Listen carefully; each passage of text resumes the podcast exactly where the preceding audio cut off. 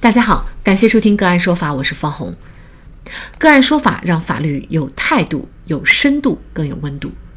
今天我们跟大家来关注个人身份信息被冒用偷税，深圳某资管公司被查。个人所得税 App 上线以后，冒用个人身份信息偷税的案件开始爆出。部分纳税人登录 App 查询信息以后，发现自己明明没有在某公司任职，却有该公司的个人所得税申报记录，怀疑是个人身份信息被冒用做违法使用。去年的六月二十三号，深圳税务稽查部门依法查处了一起冒用个人身份信息偷逃税款的案件。深圳税务稽查部门根据冒用申诉风险线索，对深圳市某资产管理公司实施了突击检查。但是，稽查人员去到企业注册地时却扑了一个空。经过多方调查，发现这家公司实际经营地并不在深圳，而是在西安。稽查部门从该企业申报记录当中发现，其日常申报是由税务代理公司负责。于是呢，从代理公司处提取了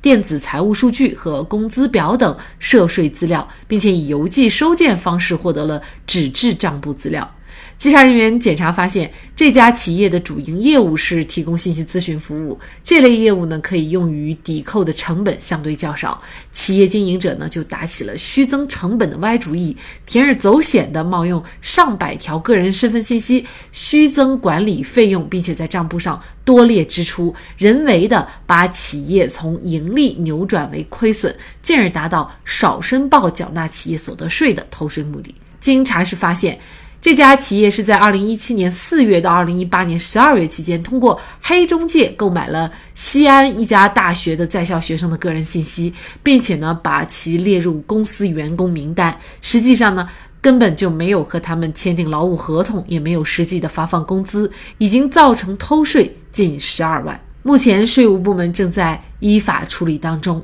企业冒用身份信息来增加开支情况并不少见。那么一旦被查处，企业将面临怎样的处罚？抱着侥幸心理使用非本单位职工的他人信息，被查处的可能性和风险又有多大？就着相关的税务法律问题，今天呢，我们就邀请云南智足律师事务所合伙人、注册会计师、税务师、律师孙艳芬。孙律师您好，主持人好。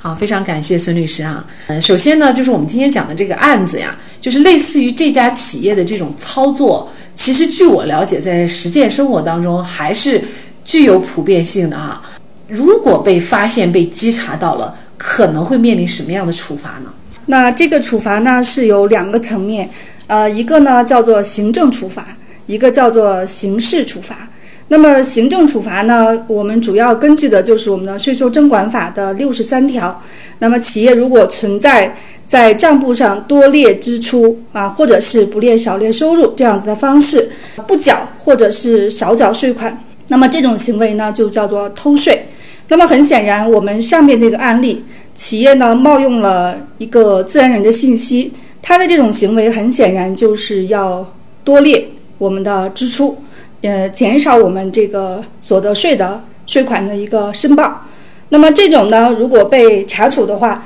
他所面临的行政责任，首先是由税务机关来追缴他不缴或者是少缴的税款，还有一个滞纳金。滞纳金呢是每日万分之五，呃，算下来呢大概就是年化百分之十八。另外呢还会被处罚。处罚的金额是我们少缴或者是不缴税款的百分之五十到五倍啊，这个就是我们的行政处罚。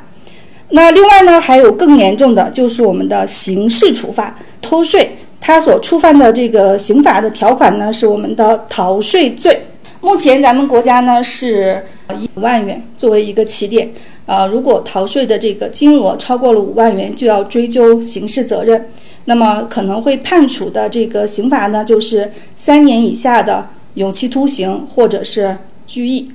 那如果呃金额到了二十五万元啊，并且呢它的这个逃税的数额占企业总的应纳税额的百分之三十以上，那这个呢就在我们刑法上称之为数额巨大，它面临的这个刑罚呢就比较重了啊，是三到七年的有期徒刑。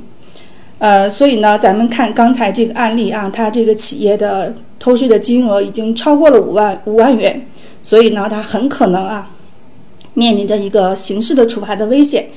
呃，但是呢，咱们国家还是对于这个逃税罪，它是给了一次机会的。大家也都听说过范冰冰这件事情，对吧？八亿多的一个补税啊，加上滞纳金和罚款，那最后呢，范冰冰并没有被追究刑事责任。那就是因为我们刚才讲啊，给了一次机会。这个机会呢，就是说，如果我们在五年内没有因为逃税的这种行为受过刑事处罚，或者是两次以上的行政处罚的话呢，我们呢是不追究他的刑事责任的。可能还有一些企业呢会心存侥幸啊，就是还是会通过这样的一种方式来逃税。那么被查处的这种可能性或者说风险有多大呢？呃，咱们国家在二零一九年上线了一个 A P P，叫做个人所得税的 A P P。那在这之前呢，其实这种做法它的隐蔽性是比较强的，因为我们个人是没有办法看到自己被哪些单位。呃，申报了个税，呃，所以呢，这种情况是比较多见。但是在二零一九年，我们的个税有一个非常重大的改革，同时呢，它配合这个呃我们的这个 A P P 的上线，我们现在每一个自然人都可以下载 A P P 啊，它的名字就叫个人所得税。那下载之后呢，你登录进去就可以非常清晰的看到自己的任职受雇单位。如果发现有一个单位是自己从来没有任职过啊，甚至说连听说都没有听说过的，那这个时候呢，就基本上可以判断自己的信息是被冒用了。那这个时候，你可以直接在 APP 上点击一个按钮啊，这个按钮叫申诉。只要你点击申诉的按钮，我们税务机关呢就会及时的去进行一个调查。如果发现结果确实是信息被冒用呢，那么税务机关就会啊进行相应的一个查处，所以这个风险是很高的。呃，可能也提醒咱们用人单位一定要注意哈，就是这个冒用或者说使用别人的不是本单位职工的这个身份信息来冒充自己单位的职工这种方法的逃税呢，其实呢风险还是比较大的。那。我怎么可以做到，就是合理的去做一个税筹，避免自己税负啊这么重？呃，也希望您能给大家做一个建议哈。首先呢，税筹一定是建立在合法的框架之下。那目前市面上大量的税筹产品呢，它仅仅把目光着眼于说给企业把它的税负这个负担降下来，而没有考虑到这个风险的问题啊。这种税收方法，首先是这个要否定它是不可取的。第二呢，税筹是一个系统工程，那不要着眼于眼前，要有一个长远的规划。但是其实企业里面涉及到的税种是很多的啊，比如说包括增值税呀、企业所得税呀等等。呃，税筹呢是要着眼于企业的整体的一个税负水平以及相应的一个风险平衡的。那比如说我们举个例子啊，我们的企业基本上都会用到办公用房，对吧？那么这个房子是租赁还是购置？那很多人可能就说，那我现在可以买一个呀，因为买一个房子，房产的价值很高，我们可以有增值税大量的进项产生，对不对？好，但是其实他可能没有考虑到，比如说我们在持有期间我要产生大量的房产税啊，以及这个土地使用税。那么未来呢，也许我们要出售这个房产，还会产生高额的增值税、土地增值税等等。那这种呢也是不可取的啊。那第三呢，我们说税收本质上就是合理利用时间和空间的税收优惠政策。呃，我们国家现在其实对税收的优惠政策是非常多的。呃，一直都在提减税降费啊，包括我们增值税的税率一直在降啊，由十七降到了十三，包括我们的小微企业的种种的优惠政策，导致我们现在其实啊，企业如果真正的利用好了这些税收优惠政策的话，它的税负其实并没有想象中的那么高。税收本质上呢，它是合理的利用时间和空间的一些税收的优惠政策。比如说，我们很多公司选择在香港香港上市，注册在开曼或者是英属的维京群岛，那它利用的是我们地区的一些税收的呃，这个称之为税收天堂的啊这些一些国家或者是地区。那么我们当然国内也有啊，就是比如说嗯，我们刚才提到这个范冰冰啊，那么他们很多就是在霍尔果斯注册影视公司，这个大家看电影的时候应该都。呃，发现了啊，好多影视公司都注册在霍尔果斯。那呃，霍尔果斯可能它，